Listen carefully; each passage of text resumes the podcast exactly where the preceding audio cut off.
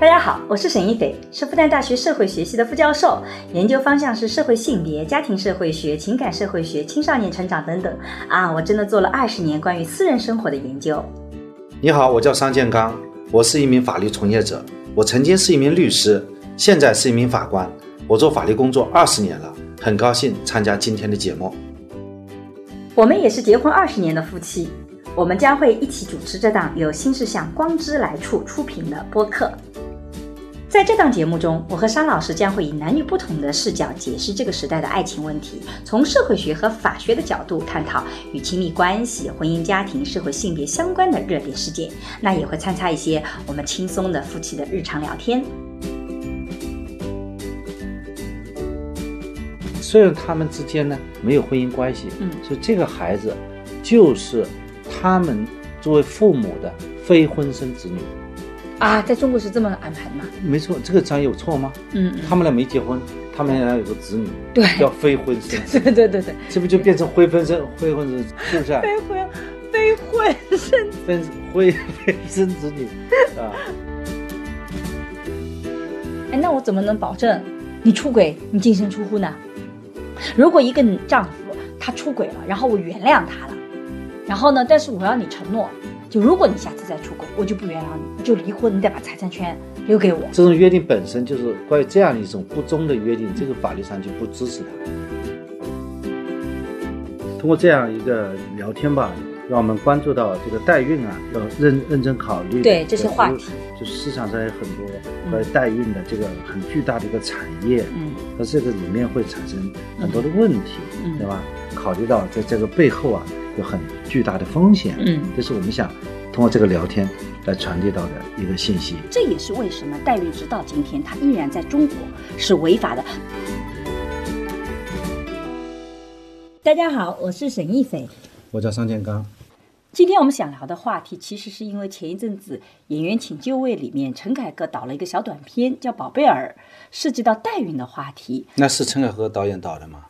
应该是吧？因为是他的那个团队导的。但实际上，《演员请就位》我一直没有看这个片子，就我自己很不喜欢《演员请就位》整个的综艺节目，因为我觉得这个综艺节目本身的出发点和三观就不正，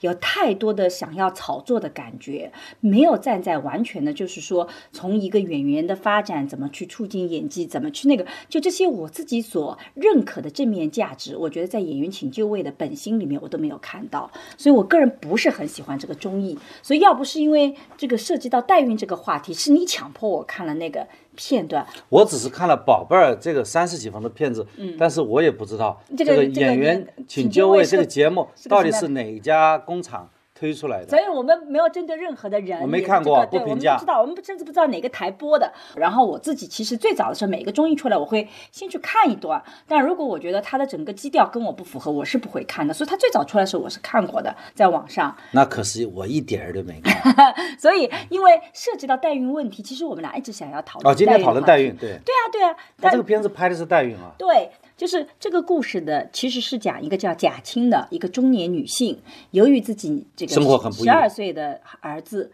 过世了，然后跟自己的丈夫也吵架，所以是单身一人。然后呢，其实生活过得非常的潦草，我觉得不是贫穷混的，而是很潦草。然后呢，在酒吧间里做酒托啊，依靠这个呃骗取相亲这个喝点酒啊来挣这个费用。然后她其实那个时候很想自己再有一个孩子，所以她就找了一个中介，希望有人代孕再生个孩子给她。而那个中介其实找的代孕的那个女性就是叫蔡非常巧合的，对又是这个酒店这个酒吧老板的女朋友对，这个女的叫蔡蔡玉山，蔡雨珊。酒吧老板叫张远，对，张远，张远的女朋友蔡雨珊。其实蔡雨珊原来并跟这个酒吧小老板张远并不是啊、呃确定的情侣关系，只是当她怀孕在出现的时候，张远决定说，既然你怀了我的孩子，因为张远以为是他的，那我就跟你结婚吧。那这个时候，这个蔡雨珊就突然觉得哦这个孩子在也她、被你看出来了，在她肚子就里，他们这个还并不是恋爱关系，对，因为一他们开始只的是时有候一次偶遇，有一次偶遇，然后有发生性关系，但是实际上这个女的就、后来就离开了嘛，她要去挣钱嘛，就去做代孕这个事情了。然后她又回来，那个时候张远突然间跟她讲说：“哎，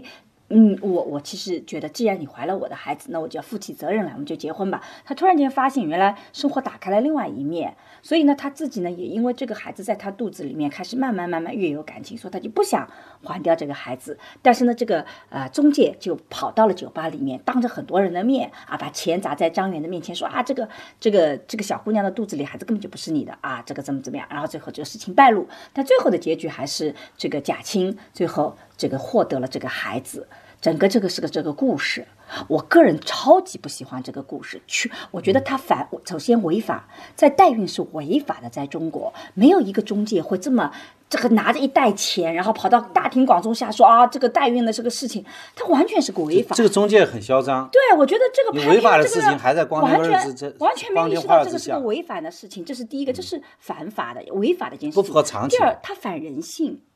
就非常反人性的，就是说。他在这个整个故事里面，你会发现，他并没有说这个女性她一个人生活失去孩子以后，她怎么就想到了要有再有一个孩子。其实我们在做四他种是家单方庭面的理解想法。对那么这个哪这个他是他自己可以提供卵子，那精子谁来提供呢？也不见得卵子是他的，因为他说他年纪大了。其实我们会发现，很多的失独的人其实是一直会怀念自己的孩子，他要生也要生自己的孩子，而不是去想到代孕。在代孕这个群体里面，失独的这些群体其实不多的，他们更多是领养。真正在想要孩子的，更多的是婚姻里面，由于两个人不能生育，有外部的压力，没有生育能能没有能力力的，但夫是妻受到外部的压力，就大家都觉得婚姻里应该有孩子才会去偷偷代孕，所以在这个真实的事件里面，像这种故事是很少发生的。真正代孕呃带来的压力是外部的压力，就这个片子它有一点编造的痕迹，完全它是并变不成是，而且它这非种艺术并不是来自于生活对，，而且它非常它反生活脱节。而且非常反感情的，我觉得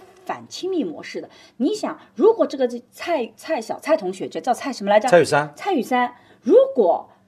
不是被爆发了，那他就让张远去做他孩子的爸爸了。但他知道这个孩子不是他的，他都不能很诚实的面对。他利用了他不利用好人的了善良，对啊，我利觉得用这了个是一人个的善良，而代孕的女性也往往不会是只是为了要挣点钱，常常是处在这个生活极度的困顿的状态里，否则没有女性是会愿意去出卖子宫的。而这个小品里面也这么轻描淡写的一个没有什么困境的女性去出卖子宫，这个让人匪夷所思。他生活脱节。特别的让我不能接受的。所以在这个片子里面，我觉得这是个特别糟糕的片子，既违法又反人性，而且还没有情感。感情在哪里呢？怎么就相爱了呢？张渊怎么就决定要跟他在一起？所有这里面都是没有铺垫的，张远希望和他在一起，是因为他觉得那个是他有的责孩任子，感，对的，嗯，这是一番善良的人，嗯特别是男的，如果发现自对方有他自己的指示，他是希望成为和这个女的结婚，嗯对成为这个孩子的合法的父亲嘛。对，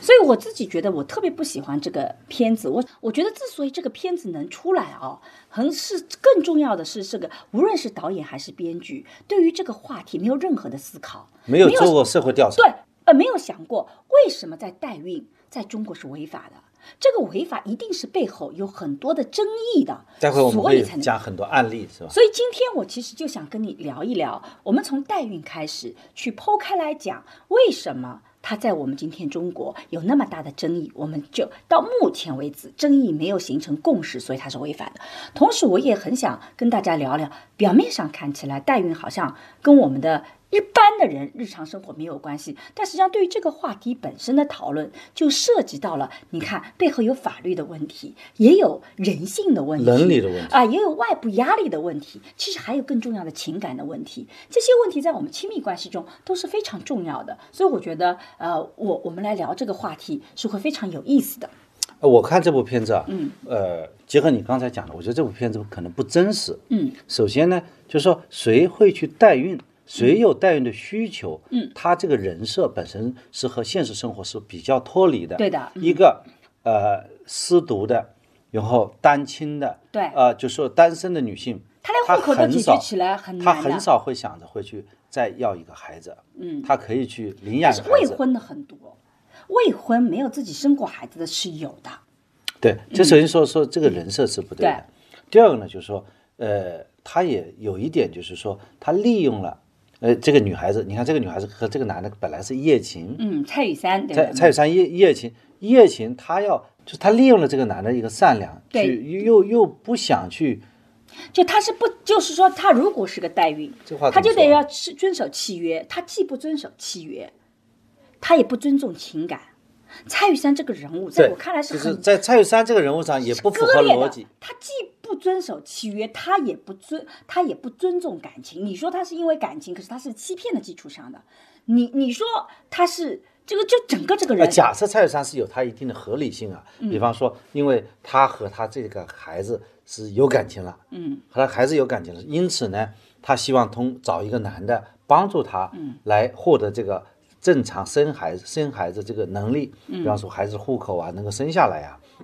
因为她和这个孩子有感情了，所以她也想毁约。嗯，从她的角度来讲，她虽然是由于个人的这样一种想法，所以呢，她产生了两种既违约这个又啊反情啊感，有反情感的行为，但是我们去讲这样一种行为去，它没有什么意义，啊它是一种社会当中一种糟粕。所以其实，但是它里面有一点是对的，就是说，一个人当你做代孕的时候，也是在我们争议里面特别大的，就是当一个女性去做代孕行为的时候，其实她并不知道后面会发生什么。就你一开始会以为很简单的把一个受帮别精人生卵个孩子，放到我肚子里，然后生出来，但实际上这个十月出怀租胎子宫嘛，对，其实你背后会产生一系列的不同的变化，这个是很多的女性或者是没有做好准备的，这也是为什么代孕直到今天它依然在中国是违法的。当然，我们到底是怎么去处理这种想生育又没办法生育，有很多的讨论哦。但至少在这一点上，依然是存在争议的。对。但是这部片子只是有一点，它揭示了一个现实，就是代孕这个问题很复杂。，对，代孕呢，这个人签的这个一纸合约，他有可能是由于他在怀孕的过程当中，客观上他会产生想法，什么意思啊？客观上他会对这个对这个事情对事物的本身会产生不同的理解，这就是讲这客个观蔡上雨是珊指，什么？她客这个这个女的原来是想签合同想履约，后来又不想履约，就是你刚刚我讲的这个意思，对不对？就是说她在签合约之前，并不知道后面的结果，对，是吧？这是一种这是一种社会现象。嗯，那么在代孕这件事情上，你刚才讲有很多价值观、伦理的冲突，嗯在你看来有哪些价值观、伦理的冲突？哇，这个讲起来好好好大一个话题啊！第一个就是最大的一个话题是，孩子和子宫能否成为商品，这是我们在女性主义争论特别大的。因为我们女性主义有个词叫物化女性，什么叫物化呢？就是把一个人、一个女性，主要是女性，物化为一个商品，她可以去用一定的价格去购买你商品的东西，这个叫物化，就是那个代母是吧？就是叫代母，代孕的那个母妈亲母叫亲代母。对，这个她的代子母啊宫它提供子宫，可不可以作为一种生产工具？这个代母的子宫能不能作为商品？对，因为它提供是它的子宫，嗯然后把这个精子和卵子这个结合以后植入它的子宫，它就提供这种代孕的对的，这种服务。对，这可不可以成为一种服务？这是第一个争议。第嗯二个是孩子出生以后，孩子可否成为一个产商品？因为代孕的过程中，它其实两部分都成为了可以用价格去衡量的，这是第一个争议。对，那个孩子啊，嗯，那个孩子很显然他是有三个人共同造就的，对，对吧？他的呃亲生爸爸的精子，精嗯嗯，以后他那个妈生妈物是学爸爸的精子和对生物学妈妈的卵子卵子，还有一个代母子宫，对吧？啊、代母，在过去三个人创造了这个在孩子，过去技术不是特别发达的时候，嗯常常用的是生物学的爸爸的精子加上一个健康女性的卵子以及她的子宫。这几年来，大家选择的是三方分开，因为合在一起以后，产生会更多的道德问题。我自己在复旦大学开设课程的时候，有经常有学生会以这个话题来问我问题，然后我经常会给他们推荐一本书啊，这个就是桑德尔的《公正》，里面就提到了代孕背后的道德问题。《公正》这本书里讲的就是这个故事，这个妈妈，生物学的妈妈提供了卵子和子宫，签订了协议，说孩子出生以后归你了，你给我一万块钱，然后其他的生产费用你来承担，合同也签订好了。但是孩子出生以后，这个妈妈这个玛丽她就后悔了，反悔了。她就跑带着孩子跑了。对，他是养育十月怀胎，对他有感情了，对的，然后呢，所他以和这个孩子有感情了。对的，所以呢，他就这个爸爸，生物学的爸爸跟这对夫妻就去告了。第一次的在这个呃初级法院判的时候，这个法官完全是用自由主义的逻辑体系判的，就说你双方签了个协议，对不对？嗯，你们就得遵守协议，约定有效，约定有效的，所以呢，你就应该把孩子交给这个呃就委托方委托方，你就应该给到他。就把它看成一个民事协议。对那么民事的领域，它就是可以自由约定的。对的，民事所谓叫契约，对契约至上，对契约是这个法律，对就契约法、契约法、是嗯合同法，就合同就是法，对，那应该遵守这个契约。是的，但是在人身领域当中，如果它具有人身属性的话，嗯是不可以约定的。为什么啊？这就是人生，就是因为人生它不是一个，很多情况下，它不是一个标的物嘛，人生就不能约定的。对，比方说夫夫妻关系，嗯，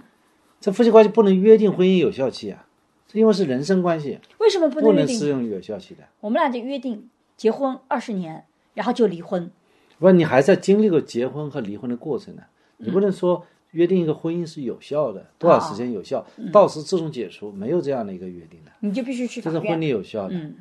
比方说夫妻之间，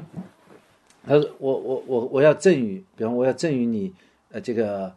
这个财产，那么这样一种约定呢，他还法官还是要去讨论他是不是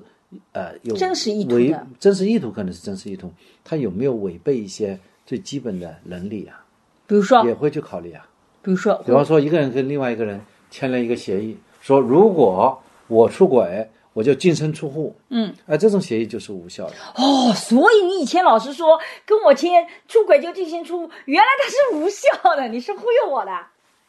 对，但是本身因为它不具有效力，不不就法律上会并不认为说，嗯这个这样一种约定，它实际上更重要的是表示一种宣誓，表示忠诚的一种宣誓，所以没有用它并不是真一种真实的意思表达。就是说它所以说是一旦涉及到协议涉及到人身的属性的时候，嗯它就不不适合于就是一种它的这种约定就要受到限制的。嗯，哎，那我怎么能保证你出轨你净身出户呢？如果一个一个一个一个丈夫他出轨了，然后我原谅他了，然后呢，但是我要你承诺，就如果你下次再出轨，我就不原谅你，你就离婚，你得把财产权留给我。这种约定本身就是关于这样一种不忠的约定，这个法律上就不支持它。这也不是我们今天讨论，我们对还是讨论回到代孕上回面。到代孕上面去，这个故事它在公证里的这个故事，到了第二轮，这个女方重新又去起诉，然后高等法院是美国的高等法院是驳回她原来的起诉的，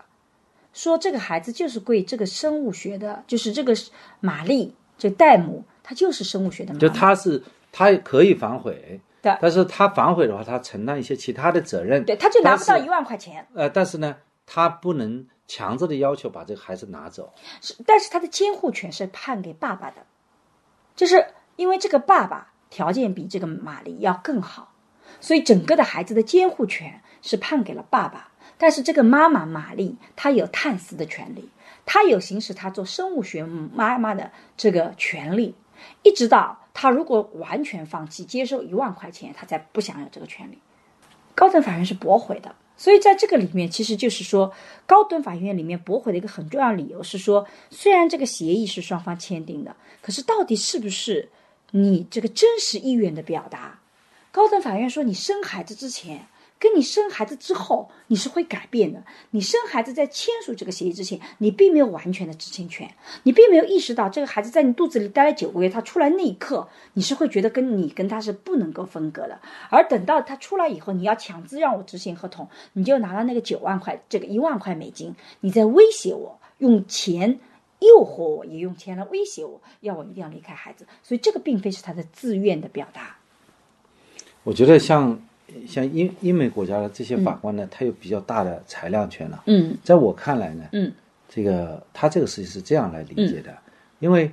这个妈妈她提供了卵子，嗯她也生了这个孩子，嗯这个爸爸呢是通过人工受精的方式对提供了精子，嗯，对吧？虽然他们之间呢没有婚姻关系，嗯，所以这个孩子就是他们作为父母的非婚生子女。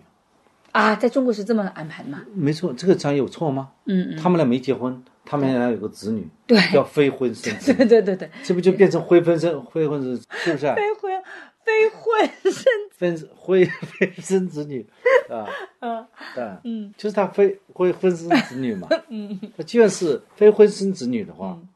那么一个是爸爸，一个是妈妈，嗯，这个时候他们俩要争养争夺这个孩子的抚养权，是不是？那么就看最有利于这个孩子成长的原则，嗯，按照中国法律就不是这么判嗯了那。中国会怎因么为办？这个孩子才是个婴儿，两岁以下一般跟随母 亲， 所以中国会判给妈妈最后判给妈妈呀。啊，因为你这个你这个代孕协议，在中国法律上讲，这肯定是无效的。嗯，中国会形成这么一个判决。对，但中国是代孕本身是无效的，因为代代孕是不合法的，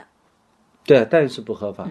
对吧？对的，所以为什么美国就认为这个代孕这个协议还是需要去执行的？嗯，不是说不允许这么去做呢？因为在美国，代孕还是一个灰色地带了。对的。哎，我在这里不知道算不算扯开去谈啊、我自己在研究代孕的时候，其实我自己本人是对代孕这件事情非常谨慎的。我觉得，因为真的会使得比较贫穷的女性为了这个钱去出卖子宫，但是出卖以后她所能够承担的代价或可能造成的后果，我是觉得其实你是不太能预料的。就是生育本身对你的伤害，有可能比你想象的更大，但也有可能没有，看你这个生产过程是怎么样的，也有可能你孩子出生以后，这个孩子从你身边抱走，你有很强大的心理创伤，这些都是在你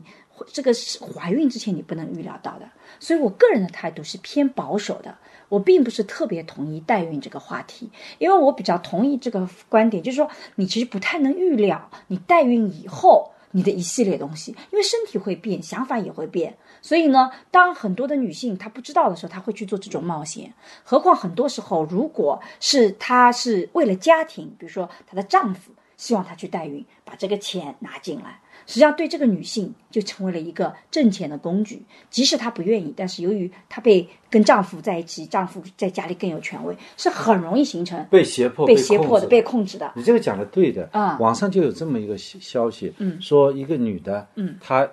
提供这个代孕的服务，就就是所谓出卖子宫，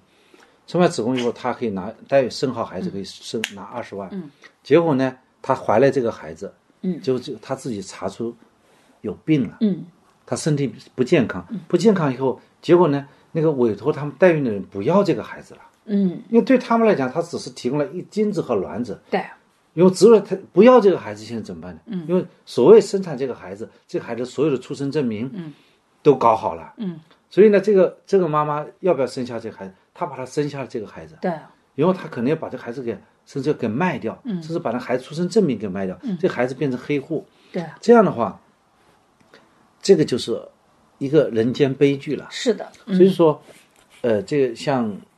这样一个国家去反对对的，代孕，目的就是为了防止这种出卖子宫的，我们叫出卖子宫的对这种行为，出租子宫是的嗯吧，不是出租子宫的这样一种恶性现象出来，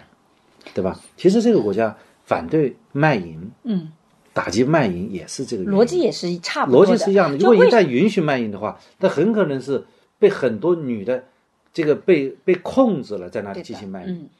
也就是说，在我们还不能够很好的预料到它可能的风险之前，相对谨慎或相对保守的态度，是我们目前还是蛮主流的一种想法。对吧？我觉得在这个代孕里面，但我也看到另外一种情况，比如说像印度和泰国，他们都放开了代孕，他们把它看成是国家去竞争资源的、创造外汇的一种方式。像印度，它放开了以后，他会觉得对这些代孕的女性来讲，它是非常有利的，因为真正来买这个服务的很多都是买美国人。那她一个女性代孕，她能拿到七千美金，七千美金相当于一个印度家庭十五年的收入。她可以在印度造房子，什么都解决了。所以，他们觉得这个是一种帮助当地的整个家庭一种好的方式，就变成一个国际竞争，他就找到了所谓的合理性。这嗯显然是不对的，这是不人道的。换句话说，同样的是，就是说我们这个社会主义国嗯家就和他们这个优越性就体现出来 了。但嗯他们是把出租子宫，嗯，就是说把人以及人的身体的一部当分成一个产品了。嗯当是一个产品了，这就不对了。在我们这样的一个这个对道德要求非常高的一些国家是肯定不允许这么去做的，嗯对吧？这个就没有可比性了。嗯，就是说，你你甚至说，啊、越南它通过啊、曾经说改革开放，嗯，通过牺牲一代一代女性女性来来换来来取来这个发展，话剧开改革开放，嗯，对吧？招商引资，嗯，对吧？这是不允许的，嗯在我们这样的国家。和我们这种整个的社会主义价值观，嗯，是不不吻合的，嗯，我们这个人民已经当家做主了，嗯，我们不允许这样一种在奴役女性、欺负女性的现象出现了，我觉得这你就是资产阶级的这个垃圾已经扫到历史堆当中了。我觉得你三观好正哦！ 我作为党员受到了学习，谢谢、啊。啊，所以没有可比性，这个问题不谈。对，所以我觉得我们在这个第一个阶段，其实我们就聊，其实，在代孕里面有很多关于这种身体是否是子宫啊，这个呃，这个子宫是不是产产品啊，孩子是不是商品啊？其实这一点在今天的中国，其实我们整体上主流的想法是对此事进行。否定的态度的，当然会有部分的人是有这个争议。我们今天也把这个背后的争议给呈现出来，就大家为什么会这么觉得，就觉得这个包括我们也把印度、泰国他们的逻辑体系拿出来，觉得你能够帮助一个女性啊，她一个家庭能够用这样的代价去换取更好的生活，他们的逻辑是可以的。但从我们的角度讲，我们各自是不再赞成的。但是我想回过头来讲，其实在中国，我们其实遇到的代孕问题，并不是这个方面的一个争议。这块我们其实现在争议不算很大，在主流里面，对不对？对，所以你那作正为是因为，嗯呃，正是因为代孕在中国来讲它是非法的，嗯，所以呢，现在很多人呢，嗯，他就就说求子心切，嗯，或者说基于各种原因呢，他还会去做这样的事情，嗯我这里可以分享一些看查到的一些案例啊，嗯，来聊聊故事吧，我就很讲喜讲欢故听事故事啊。呃，这个是一个一个叫类似于像一些国际的公司啊，嗯，它然后呢，这些国际公司给这个当事人呢提供签证，啊，提供这个护照、身份证、结婚证、财产证明，嗯，然后呢，让这个人呢到美国去取卵，嗯，到取卵，那么他那个就是呃这个，然后在美国呢去给他去找这种代孕的代母，嗯，啊去做这样的事情，那么。这个过程还是非常复杂的。然后在美国的一些医疗中心呢，来进行呃取卵啦，然后呢就是呃在准备这个要监护，呃要去挑选那个代母啊，甚至去监管那个代母啊，然后这个费用都是不菲的，啊都是几十万几十万块钱，几十万美金。但是呢，也有些就是待遇没有成功，嗯，没有成功产生了要退费、嗯，诉讼的情况，嗯，像这种情况本身就是非法的，嗯，那么像这种中介组织啊，在国在国内市场上，它也是要被打击的，嗯，那么这种法院往往对这些案子啊，直接判这个无效返还的，就法院对这些案子，呃，认为呢，就是说。就我们国家对于代孕采取是禁止的立场，嗯，代孕行为在国内属于非法行为，因此，双方所签订的这种代孕，嗯，呃，合同啊，为代孕的服务啊，这个内容是违背公序良俗的，损害了社会公共利益。所以一审，呃，就是法院会通常会认为这一类的合同啊是当然无效的。但是我想，那么无效过程中，他不是也出了国吗？对啊，呃，也也取了卵吗？那么这些事情无效呢，双方都有过错的。嗯，这是过错百五五开的。嗯，那么该做的提供的那些服务折抵一定的费用，那么剩下的那些没有花掉的、没有折抵掉的、没有花的费用，那么要把它返还的。那如果孩子已经出生了呢？孩子出生的情况，孩子出生的话，通常就是没有太多纠纷嘛。 没有纠纷的话，你就哎，就不但是会告到官里面去了。会不会有这样钻空子的人啊？比如说，这个人本来是想要孩子的，他也跟对方都签订协议了，然后女方也都把孩子生好了，但他还有一部分的费用没有付。这这个时候呢，他后悔了，他孩子也不要了，钱也不想付了，他岂不是可以通过打官司就不付这个钱了？但这个孩子怎么办？是不是可以让这个男方付赡养费？因为他是生物学上的父亲啊。啊，这种情况是可以的。对吧？但实际上，法律其实是在提醒大家，这个事情风险很大，是这个逻辑啊，吧这？种情况到现在还没有查到这样的案例啊，就是有没有刚才说的那个情况就是这样，他一个人他生产他他帮人家代孕，代孕后他发现他查出来身体有疾病，嗯，疾病以后那个委托方就不要这个孩子了，嗯，那么他生完孩子以后，他还在抚养这个孩子啊，还以这个孩子的名义去起诉他那个丈夫亲生嗯不哎是不是丈丈夫夫亲嗯生父母，提供精子和卵子的要给他支付抚养费的，对的，因为这是他们的孩子，他变成生母啊，对啊，他是提供这个生他的人生者为母啊，嗯他是那个母亲啊，他虽然没有提供 DNA 啊，嗯，但是他是那个母亲，对。所以他等于说这个孩子两个母亲了，所以这个其实当时为什么把这三者分开来，就是因为叫这个在美国这个叫婴儿 M 嘛，就 Melissa Melissa 嘛，对吧？嗯婴儿 M 嘛，就是因为这个爸爸的精子跟这个妈妈的卵子以及他的那个子宫合在一起了以后，发现这个很容易出问题，所以他们就把子宫、卵子和精子都分开来了，分成三个分成三个。但是要反过来也是会有些问题的，对吧？还有什么别的案子好玩的吗事情嘛，嗯你想听案子啊？对对对哎对还有这么一个案子，这个案子比较有趣，嗯，就是说这个案子讨论的是这么一件事情，有一个爸爸他提供精子，嗯然后呢，他为什么他找人代孕？嗯找人代孕好了以后呢，这个女方他们他太太呢，嗯，是不能生育的，嗯所以他找的是别人的卵子，嗯，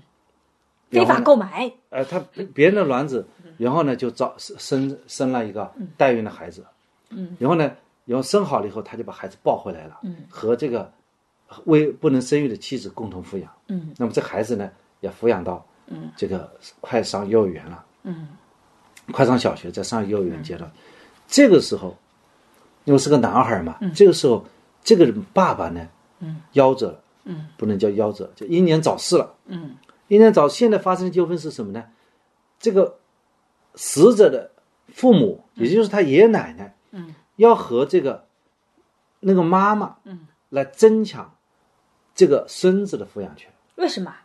因为大家都想养，因为儿子已经死掉了嘛，就这个爸爸已经死掉了嘛，所以是因为这个孩子里面其实是有这个爸爸的基因，有他精子，但跟妈妈来讲，他跟妈妈没关系啊，没关系。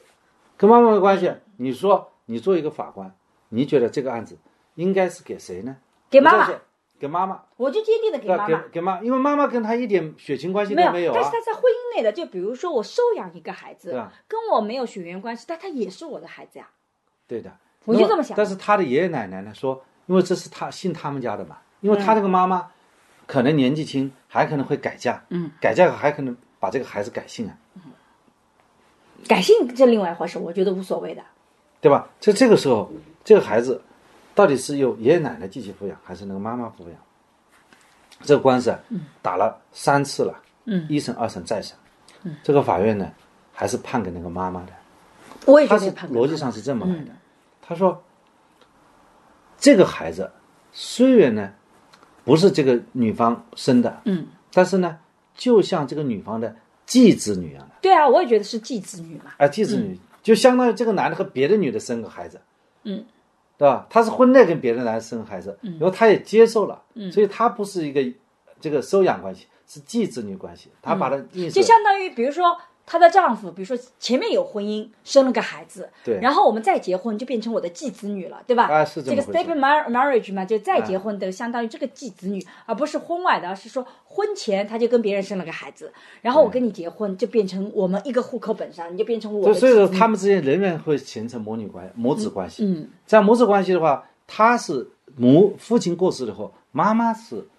这个监护人、嗯啊，不是爷爷奶奶是监护人。而且呢，这个孩子呢跟着这个妈妈一起住啊，是对有利于孩子成长，因为这嗯个对妈妈是个小学老师。嗯， 而且 这个小这个、啊这这个个孩子职呢业也是很有影啊，这个响孩子呢跟这个妈妈呢、也生活很久了。嗯，所以呢，这个父爷爷奶奶可以来探视，有探望权，嗯但是呢，这孩子呢要归这个妈妈来抚养。我觉得这个判决我自己觉得是合理的，还判的不错吧？因为我觉得啊那我么他们是对这个最他的核心的原则是有利于孩子对成长的原则。是的，我们上次讲民法典的时候就觉得，我觉得这是个巨大的进步，就是在讨论孩子的归属的时候，不是说谁对他的贡献更大或怎么样，而是考虑什么样的情况对孩子是最有利的。我觉得对这个是非常重要的，所以其实这个还是挺有意思的。还有什么好玩的故事吗？还有一个事情呢，就不是那么好玩了。嗯，他呢就是说，嗯，他们也是夫妻双方闹矛盾了，嗯，闹矛盾了以后呢，这个一方跑到法院去起诉，嗯，起诉说要确认呢，你这个没有提供卵子的这一方，嗯，和这个孩子没有血亲关系，嗯，就是这个孩子是代孕来的，对，他代孕来的跟你没关系。所以呢，双方可能可能是可能是家庭琐事啊、闹口角啊，或者基于其他的原因呢、嗯他说我要告你，嗯，告你说要确认你和他之间不是不是母子关系。嗯，你觉得对这样的一种告诉，法官该怎么处理呢？我不同意，驳回上为什诉，么？因为我觉得没有道理，因为你一开始你就的是。确不是他的亲生母亲啊。但没关系啊，婚姻关系里面就是我们在人类学里有一个概念，什么叫家庭哦？就是有个叫类血缘关系，类是类别的类啊，叫法律上叫拟制的血缘关系，啊，拟血缘关系对吧？就拟制拟制就是草的提手旁那个拟人的拟，啊对拟制的拟制，我们叫类血缘关系，就是说它虽然没有血缘关系，但实际上在一般人的家庭关系认为它是相当于血缘关系，嗯，所以呢，这个时候也是会被认可的。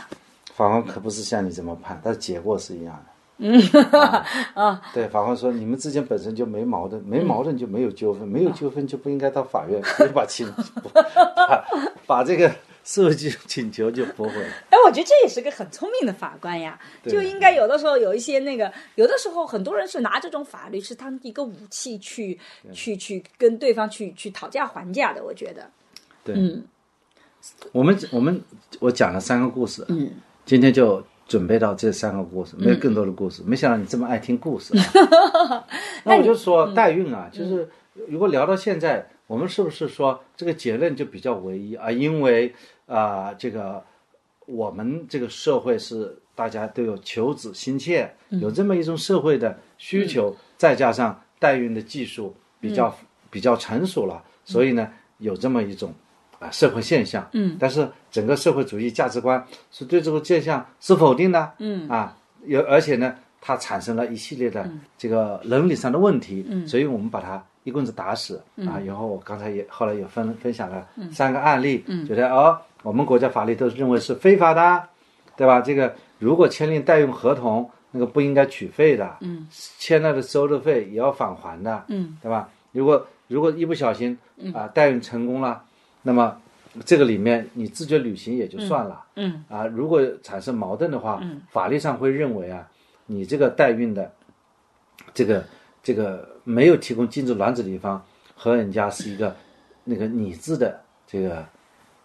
呃，这个父母关系也成立的，嗯是吧？好像也什么没有什么好聊的，就没什么好特别的焦点啊。所以你关你感兴趣这个话题是什么原因呢？我感兴趣是因为你感兴趣啊，但是我自己为什么这几年来对这个话题很感兴趣啊？就是常规来讲，对这个话题最感兴趣是讨论这种生育权呐、权利和道德、人伦之间的关系。但其实我自己的关注点不在这里，我自己的关注点是。因为现在你看离婚、再婚这种情况是特别特别多的。其实我是对于类血缘关系，就是拟制血缘关系，我其实觉得它越来越有意思了。我觉得那一个在家庭里面，它其实是越来越多元，在其实是在重新更新大家对于家庭的想象，对于两性关系的想象。我上课的时候经常拿谢霆锋和王菲来举例子，我经常问：假如啊，假如啊，因为他俩没结婚，假如谢霆锋和王菲结婚了，请问谢霆锋的家人包含哪些人？王菲的家人包含哪些人？这个问题相对来讲还比较好回答，对吧？谢霆锋结婚了，他两个孩子是他的家人，然后王菲是他的家人，而王菲呢，她的孩子是他的家人，然后谢霆锋是他的家人，但他们互相就这个不叫包含，就是这里面第一个问题是就组我合家庭，对组合家庭，对组吧合？家具，就是，但是对王菲来讲，张柏芝的两个孩子算不算是她的家人？如果不居住在一起，或者是居住在一起，有没有影响？这个是要没有居住在一起，肯定不算家人。如果是居住在一起，又是未成年，就叫继子女，这法律有规定的、就是家人，对不对？那为什么没有居住在一起，就是就不是家人了呢？没出去在一起就没有那你共同生活，所以你你在的判断场景家人的时候，是以居住在一起为为标准的吗？它是一个一个是如果是血亲关系的话，不以居住为标准；如果是你自血亲的话，它是需要有这个居住的条件假。设假设有更复杂的情况，张柏芝生了两个，老大假设判给了谢霆锋，老二判给了张柏芝，那只是抚养权的问题。抚养权归那个，对不对？好，老大呢，因为年纪很大了，马上就去读寄宿制学校了，就一直没有在谢霆锋身边生活过。但是老二呢，因为张柏芝不想养了，扔给了谢霆锋。虽然监护权是在谢霆呃这个王张柏芝那边，实际上是由王菲跟谢霆锋一起养，把这个孩子养大的。请问算不算王菲跟谢霆锋的孩子？应该算的，但是他的监护权不在那里。这个监护权没关系，这是跟它就居看住有没有实际抚养。好，咱们再往那我下们的走。民法典这个问题又规定了，好，如果说，嗯，那个那个孩子，啊嗯，就是说被这个，嗯，成年人抚养过，继子女啊，嗯，被他抚养过，嗯，他对他是有继承权的。好，我们再来问啊，再复杂一点点我把话讲清楚啊，不啊，好意思，就是说，如果说这个继子女在未成年的时候嗯被这个继母继继母啊，嗯抚养过，嗯，哪怕长大了以后，这个妓女啊，不去这个抚养另外一个福子啊，嗯不去赡养吧，赡养老人的话，他对这个老人还是有继承权的。好，我们再来问，嗯，窦靖童是王菲跟窦唯的孩子，对不对？对王菲跟李亚鹏结婚的时候，窦靖童还很小。李亚鹏对王菲，啊，就说错了，李亚鹏对窦靖童也是关系很好的。他们两个，哎，王菲跟李亚鹏结婚了多少年呐、窦靖童算不算李亚平的孩李亚鹏的孩子？结婚的时候肯定算，因为他们居住在一起，对不对？那么王菲跟李亚鹏离婚了，但是呢，你看窦靖童很长的一段时间是李亚鹏来抚养的。请问离婚了以后，李亚鹏还是不是窦靖童的爸爸？到底谢霆锋那他们王菲跟谢霆锋结婚的时候，窦靖童已经成年了，请问现在窦靖童哪些是他的爸爸？啊，这个问题很听起来很绕，我跟你捋一 捋、啊。捋一捋，就是窦唯肯定是他的亲生父亲，对不都有他对？亲生父亲，啊，在王菲和谢霆锋，因为他们没有、没有结婚，嗯。他们打假设他们结婚了，假设结婚，在我的故事里，如果在他们是结结婚的，婚里面，嗯如果是这个女方呢，嗯，的孩子啊已经成年的话，对啊就不算他的继继子女，哦，不算了，这就就是不算了，这就不算了，因为他啊。独立生活了。哦，在法律是哎这么对规对定的，对我也不知因为道他是。未成，就是未成年的，未成年人未才是的子女，不成年了就不算了，成年的话应该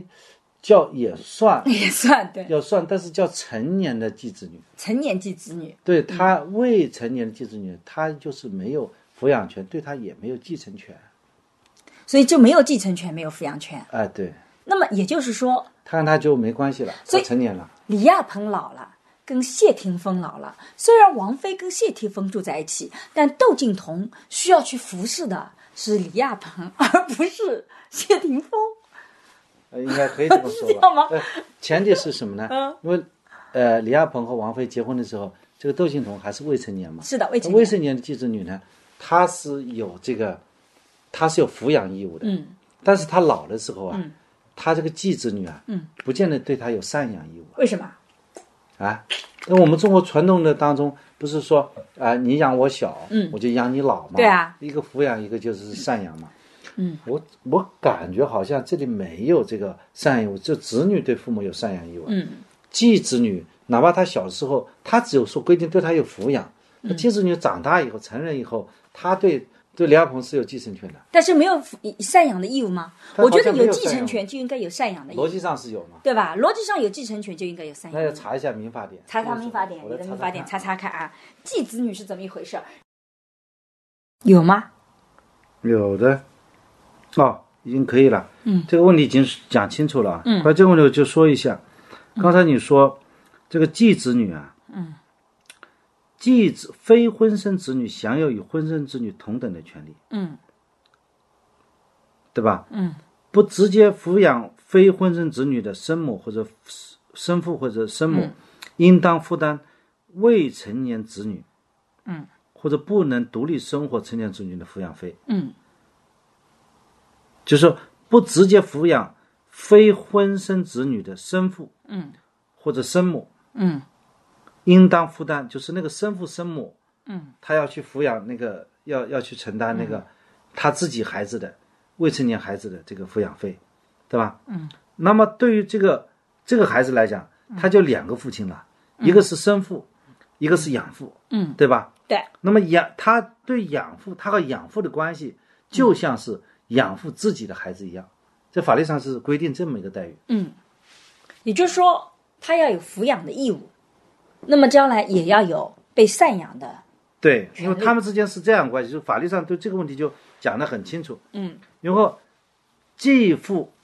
继母，嗯，和受其抚养的继子女之间的权利义务关系，嗯，就相当于亲生父母关系一样，但是他会，也 讲清楚了。但是像李亚鹏跟王菲之间的问题是，他们又离了。就离了又没关系，他关系已经形成了呀。那他他离了以后还是继子女吗啊，对，他就关系已经形成了，关系已经形成了以后，就永远割舍不了了。啊，这不能说随着婚姻关系的解体导致了这个继子女、继父母的关系，这个解除掉。解除解除不了的。那如果他们只结婚了一年就离了呢？那就看这个孩子是这样，他这个孩子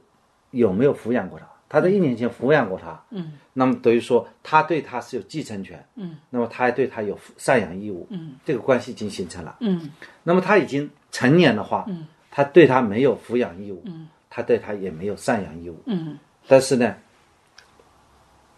他好像还是有继承权的， 还是所以有继承权。其实因为在今天的中国，像这种个案，它还是非常非常少的，很少的。因为我们的离婚率，大家说是说很高很高，其实现在的离婚率本身的计算是很有问题的。我们现在计算的离婚率，常常听到百分之四十五十，常常是每当年度的结婚率作为父母呃分母。当年度的离婚率作为分子算出来的，其实真正的离婚率应该是在总人口里面的这个离婚的人口，这来比值的。所以其实有的时候你会看到一些离婚率是千分之几的，其实就是用的是总人口的比值来做的，所以没有大家想象中那么的高。所以中国其实这个情况还不是特别多，对吧？这种个案应该也不是特别多。你会发啊，现现，在把这个事情总结一下啊总结一跟下你聊了以后要稍微总结 一下，就是说嗯继子女和继父母的关系嗯就相当于亲生子女和亲生父母之间的关系，这法律上很清楚了。对的，嗯第二呢，就是说在继承关系当中，嗯嗯在继承关系当中呢，嗯有抚养关系的，嗯，这个继父母嗯才是叫父母，嗯他这个时候他是有继承权和被继承权的，嗯，对，理解了。理解了吧？清楚了，他要有抚养关系，他如果没有抚养关系的，嗯就互相就没有继承权。就换句话说，我不养你，嗯你也将来也也不能继承我的财产。但岂不是对父母来讲很不公平嘛？你看我又养你，我还得给你继承权，哎，养他了你就这有样继承权呀，他要，但是他同时产生赡养义务了呀。但如果一方拒绝赡养义务，是不是也是可以剥夺他的继承权的？啊，这就是讲的继承法里面，他如果是拒绝赡养的话，是可以让他不分或者少分，嗯，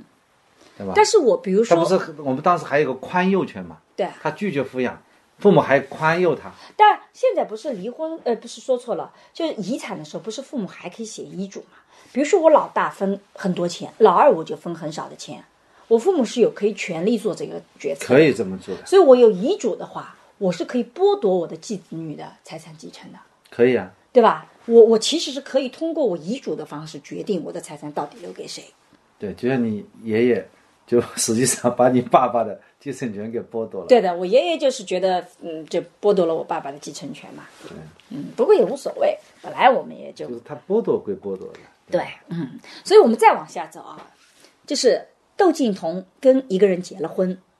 生了个孩子小 A，对吧？嗯请问小 A 的外公外婆是谁？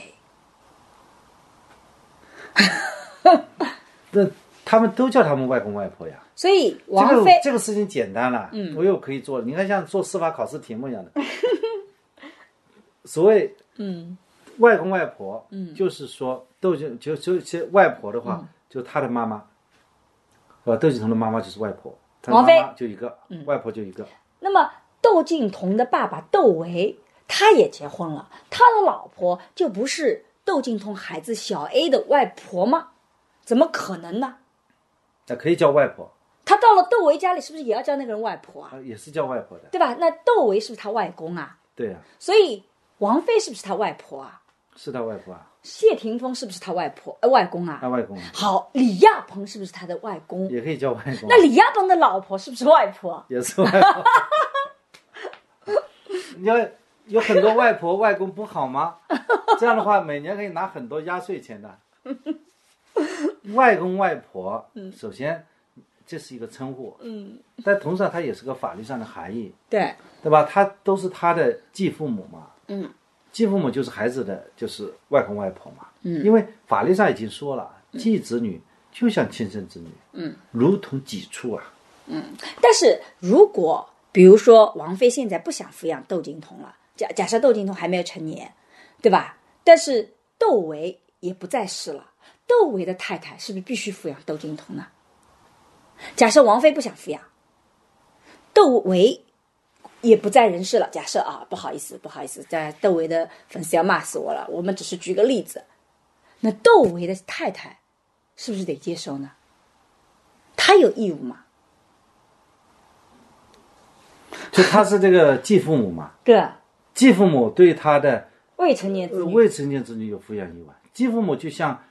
就是首先讲，还是讲这个逻辑，嗯其实同样逻辑可以解读嘛，嗯，就说继子女就像亲生子女一样，但实际你跟他结婚了，嗯就就是成为他的继母，嗯寂寞首先这个男的又过世了，嗯，那么你对他的这个未未成年的子女，嗯，你就有抚养义务的呀。嗯，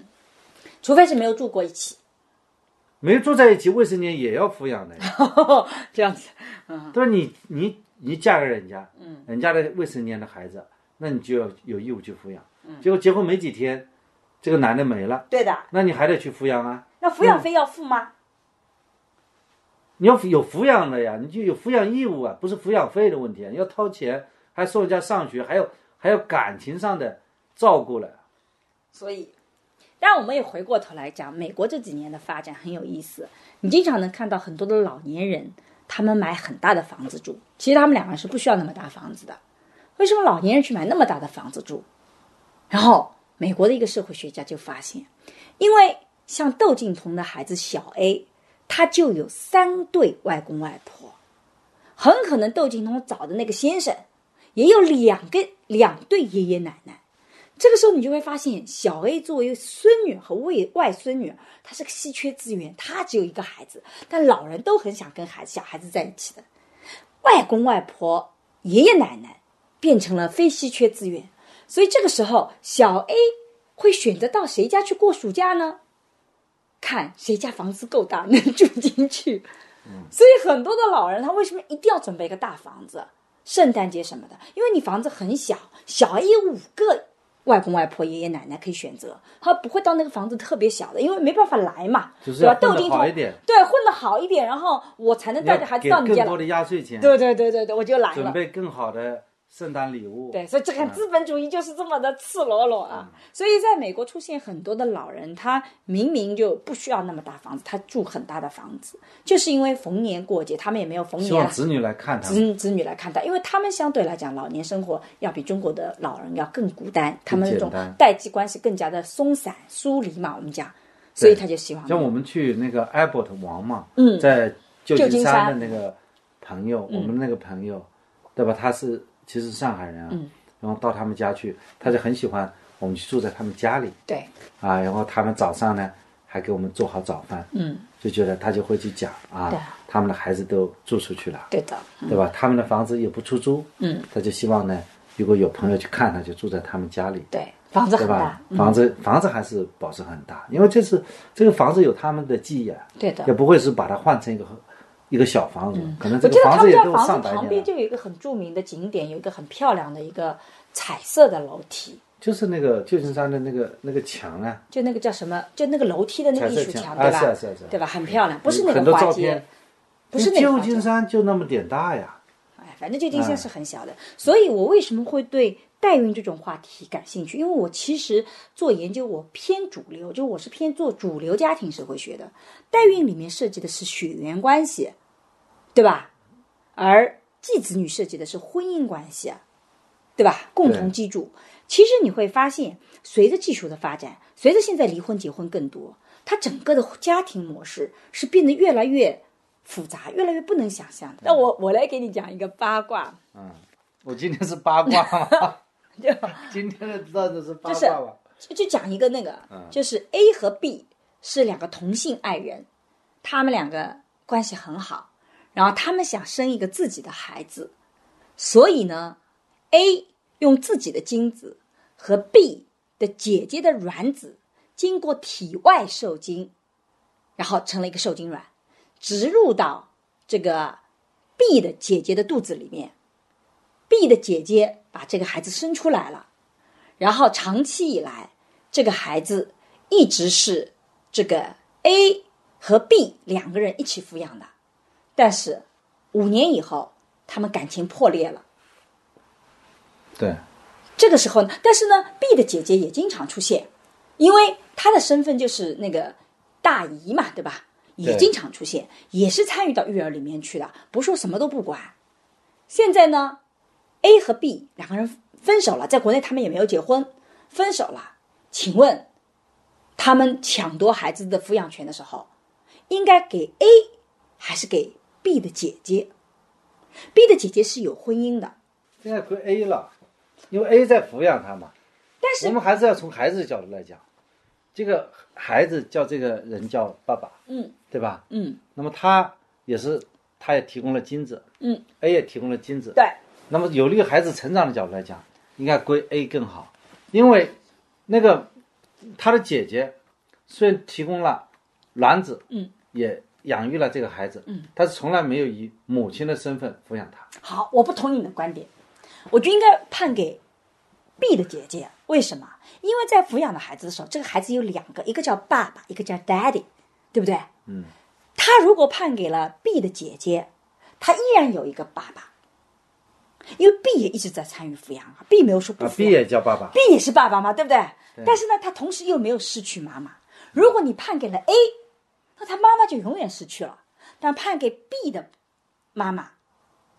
但你 B 的姐姐，那对孩子来讲，他就又有一个妈，还有他一本个啊来是两个两个爸爸，对一个大姨，对。对吧？只是呢但是你，A 问呢的这是个生问题呢 A 呢是生物学上的爸爸对，B 呢是婚姻里你的问爸的爸问。题有个小啊 trick，、你自嗯己在设置提这个问题是个小暗门。嗯你说是 A 和大 A 之间怎么 争，判给谁？对， 你现在说，你现在说是 A，你你得说是 A 和 A 和 B 两个人争，但 A 和 B 实际上真正争是 A 和 B 在争，对。但那由你于就 A 和 B 他不能，他没有结婚嘛，他在法律上 B 是没有资格争的，在中国的法律，因为他是他为什么这么做？因为他没有办法啊 B 没有办法，B 出没现，有没有办法出现，他没有，对他他不是个合法婚姻。他对没不有对合法性，他没有合法他性，没资格，他没资格争，他只能够 B 的妈这个姐姐来争这个孩子，对对不对因？为他而在是户口妈本妈上，嗯在户口本上，这个孩子是在 B 的姐姐的婚姻里面的，但实际上过去五年就是 A 和 B 两个人抚养，嗯，其实大姨也就是周末出现一次，一一个月出现一两次，但在户口本上，他完全就是户口本上他的确是这个在法律这个大关系姨上生出来的孩子，对的大姨他生是产法律上他是妈妈，对的。然后他法律上的爸嗯爸是 B 的姐姐的丈夫，对但实际上，这个精子亲子鉴定是这个 A 的 A 的这样，嗯，怎么判法？其实他们最后是没有走法律程序，我觉得 A 呢，你刚才讲的也有一定道理啊。就我们可以问问那个，因为实际上没有我觉走得法律程序，我们也可以问问我们的听众朋友们，他们觉得应该给 A 还是给 B 的姐姐？因为只有法律上只有他们两个人争嘛。因为从这样的一个证据来看呢，嗯，就是假设把所有的事实揭揭出来，嗯，他就是这个孩子生活呢，其实是三个人一起生活不就是是吧 A 和 B 生活，A 和 B 生活，因为他那个姐姐姐姐是经常出现嘛，对，经偶尔经出常现出，现嘛。第二呢，从法律上讲，他这个孩子还是这个他的妈妈，他是法律上的妈妈，对的，他可以说，也可以认为是法律上妈妈是委托他们两个去寄养，对的。这个养是可以是一种但是寄养的从关系啊生物学上，就是你做亲子鉴定，你是能鉴定出来 A 的，对亲子鉴定是的，就是事情你原本就是通过代孕来的，嗯对的生产了这么一个是的孩子，啊嗯，是吧？但是从因为我们现在代孕不是非法的嘛，对的对的那么他这个孩子归这个妈妈，嗯，是合法的呀，对的。是不是？所所以说如果真的走法律程序，其实是很可能就是很可能是 B 的姐姐啊，B 的姐姐，啊因为在整拿个走法了律上就是 B 对的啊家庭因为成员 A 的这个变成 A 要去拿着这个孩子的监护权，现在这个孩子从名义上登记在这个姐姐和她丈夫的名下的孩子，对的，这个其从实就从相法当律于上讲，这个 A 是没有 A 在公的一方，对啊这个姐姐在守的一方了，对啊，公肯定更更加难一点，而且呢，这个从某种意义上讲，它可以变成是捐精者的身份，就是有人捐精嘛，我拿一个精子进来，对我也可以吧，对，对不对？对所以这个这个从证据上来判断，这个对 A 是很不利的。嗯对假设这个证据都被揭示出来，假设这个证据是确凿的，大家也认可，嗯这就是一个代孕，就是一个和 A 共同生活，嗯就是认 A 为父亲的情况下，这样一种判断，那就不是说。从证据上来判对断，，不就是要从从证据事实上来从事实上判断。到底就我们是先不考虑法律，哎你觉得从他伦应该理判断上什么？归我 A 自己好觉得应该归 B，因为这样子我觉得他既有妈 又有爸。哎，那你这个你做出这样一个答案的出发点，还是最有利于孩子的。嗯对，我是这么觉我得嗯的。想对于这种孩子归谁的，其实就一个原则，嗯，有利于孩子成长的原则。对，那么 A 要讲他为什么怎跟么他更有利？更加有利，嗯，对吧？呃这个这个这个姐姐，这个大姨啊，实际上是生母，也要说为什么有利于她。她讲说，如果跟着她，她还有爸爸，嗯，还有这个，嗯，还有这个嗯妈妈，对不对？法官觉得这个更加有道理。那么这个 A 呢，可以给她探视权，嗯嗯，或者说给她探视的更加频繁一点，其实我们这这种个问题故事，还是其要实解决我们其实这个故事是就中间有一些虚构的成分了。嗯我其实是因为实际现实情况比这个要更复杂，但是呢，其实在，呃公正里谈到这个代孕这个呃婴儿 M 就是玛丽这个故事里面，其实第一轮为什么判这个孩子还是归属于这个他生物学上的父亲这样的一个家庭，就是这个法官有一个观念，就说你捐精是合法的，那么你给了男性出卖精子的权利，那你也要给女性出卖卵子的权利。你不能说你只给了一方这个权利。他认为，如果你不给女性出卖卵子的权利，你是不公平的。但也有反驳者认为说，出卖精子跟出卖卵子是完全不同的一个行为。出卖精子对男性没有伤害，但出卖卵子对女性是有伤害的。所以这也是一个争论。所以我就每次觉得遇到这样的问题，我自己是觉得很复杂，我自己是很难找出就是我独一的，就是一定这么做是好的。我觉得每一个个案都是一个非常具体的个案，得一事一判，得看。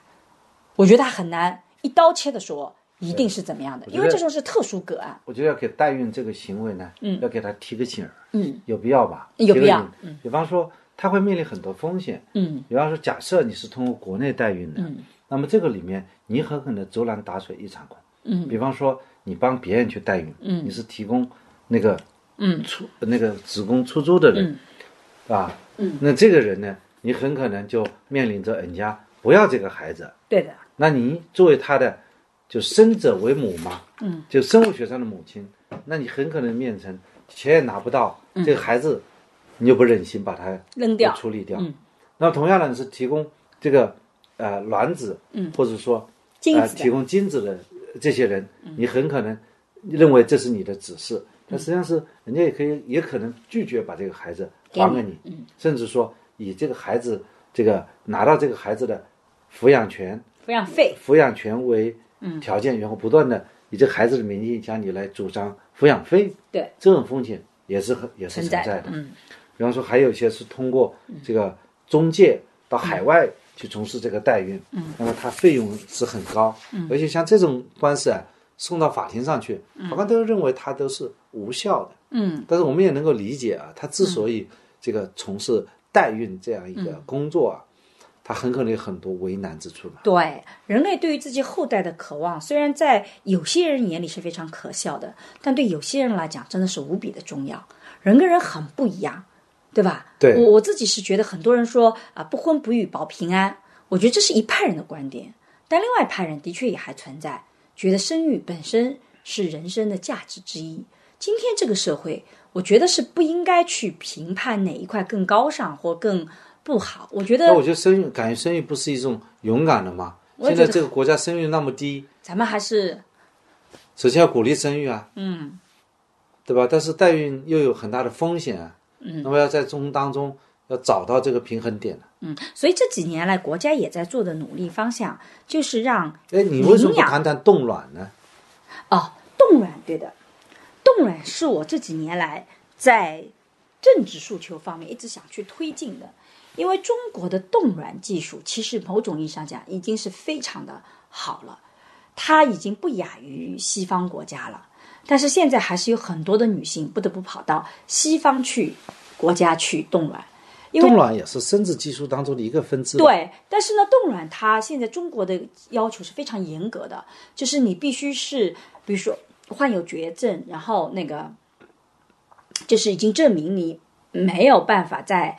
就是以啊，你你靠要婚自己姻的内。能力去生育对，的然后你又面对很大的挑战，就你是有绝症，你就就要很一系列的，你真正要满足是非常难的。但现在上海中国也在，我不知道忘了在哪个地方开始做试点，看是否能做冻卵。我自己是觉得，嗯，当然也有人担心说，因为有了冻卵，所以更多人更不想结婚了，会降低生育率。但我个人觉得吧，这像一个选择，啊就你给别人留条后路，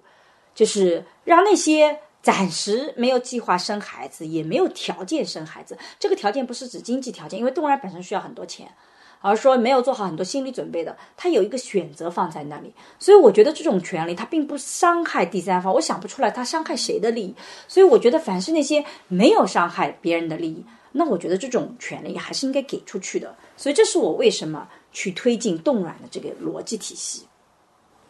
冻卵呢，一方面属于生殖技术发展的嗯话，冻卵就是和生育呢就能够结合起来，嗯，对吧？第二呢，冻卵它的的确确能够去啊、帮助很多嗯患有疾病甚至癌症的女性获得这个生育，是吧？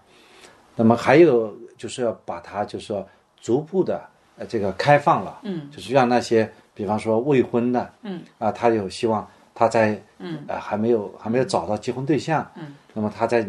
在他身体比较好的时候，甚至说这个临近中年的时候，他做一个冻卵，说明说不定未来他碰到如意郎君，他这个时候他有没有生育能力？这样的话可以弥补他这种一生的这个遗憾。我想这个也是这个人权进步的一个标志啊。嗯，但是呢，也要防止这个冻卵技术被滥用，是的，对吧？嗯，包括做不实的推广，就是宣扬所有人都去冻个卵，就变成一个商业牟利的一个手段。实际上，冻卵还是国家还是鼓励你能生的时候生，你别不断的往后拖延。所以，你其还实记得前段时间我们讲的那个、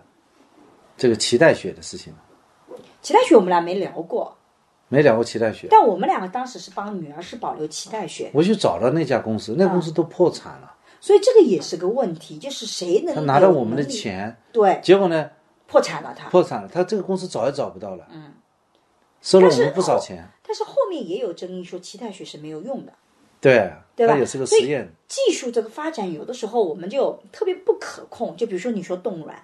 你冻了以后，等到你真的要用的时候，很可能它是没有用的，也有这种可能性啊。冻的时间长了，冻了十年，这个保管各方面条件没有做得很好，如果那个时候没有用了，而你又觉得我其实中间十年不生，是因为我觉得我有卵子冻在那里，这种引起争议怎么办？所以一个国家，我倒是觉得，无论是脐带血也好，或者是冻卵也好，其实都是会存在争议的。我觉得更多的不同的声音发生出来，包括我自己，像我们两个也不懂这种医疗技术，我们也不知道脐带血到底是怎么一回事儿，对不对？所以我们是希望懂这行的人能不能更多的发出声音来，让更多人知道大概这个是个什么样的选择。我觉得这一点是特别重要的，你觉得呢？现在好像没人去讨论这个脐带血的问题了，对，大家都觉得没有用了嘛，没有价值了，那个血嗯，就孩子的这个脐带当中那个血抽出来，把它冻起来。我们当时花了两千多块钱，对吧？因为那个钱也是个小钱，后来又去续费了，续了你知道两千多，反正总共就四千多。我印象中这个钱对我们来讲是个比较小钱，所以我们也没有那么的去在意。关键是对这个科学研究也没有去发现它到底有用还没用，没有变成一个就是没没人关心的问题了。对的，其实这个是比较可惜的，尤其像这种事件，其实是需要做好好复盘的，它可以对国家整个社会治理去带来一些启发的意义。也许是一个被放弃掉的技术 方案，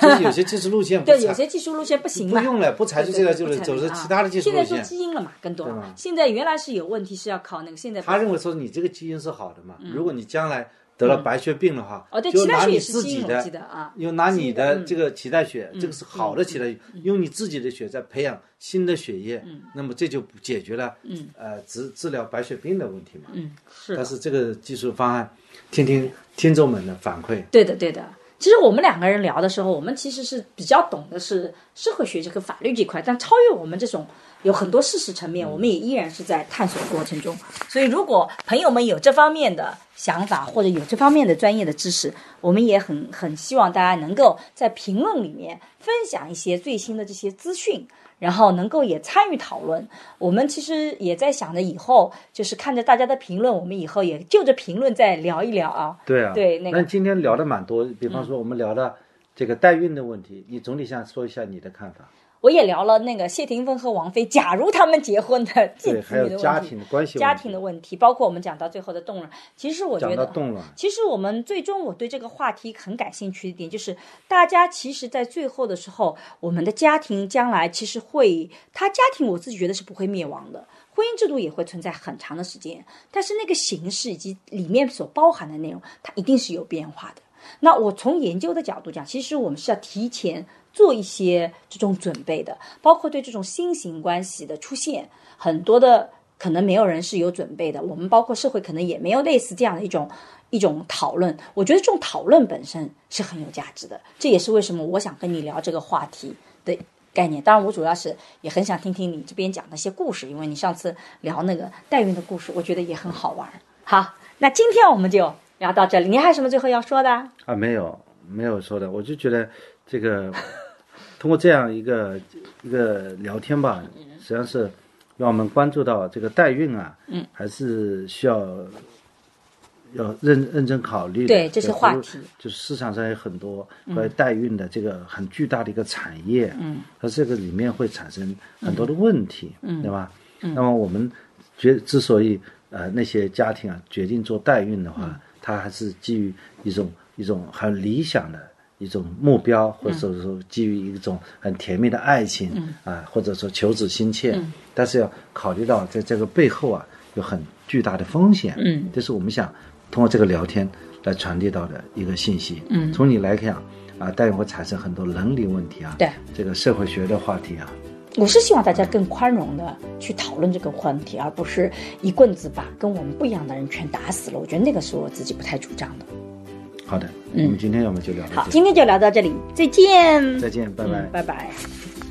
感谢大家的收听。最近呢，我和新事项合作了一门新课，是讲授社会学的爱情思维课，希望能帮你对爱情提供结构性的观察。如果你喜欢更深入的、更加系统的社会学思维去看待亲密关系，欢迎你在微信里搜索公众号“光之来处”，关注后加入学习。是万物皆有裂痕，那是光之来处的光之来处。如果你需要咨询跟亲密关系相关的问题，也可以在“光之来处”公众号回复“知识星球”或者“资讯”，我会来回答你的困惑。爱情是勇敢者的游戏，祝你敢于用理性去建构和相信亲密关系。谢谢大家的收听，今天就到这里，我们下期再见，拜拜。下期再见，拜拜。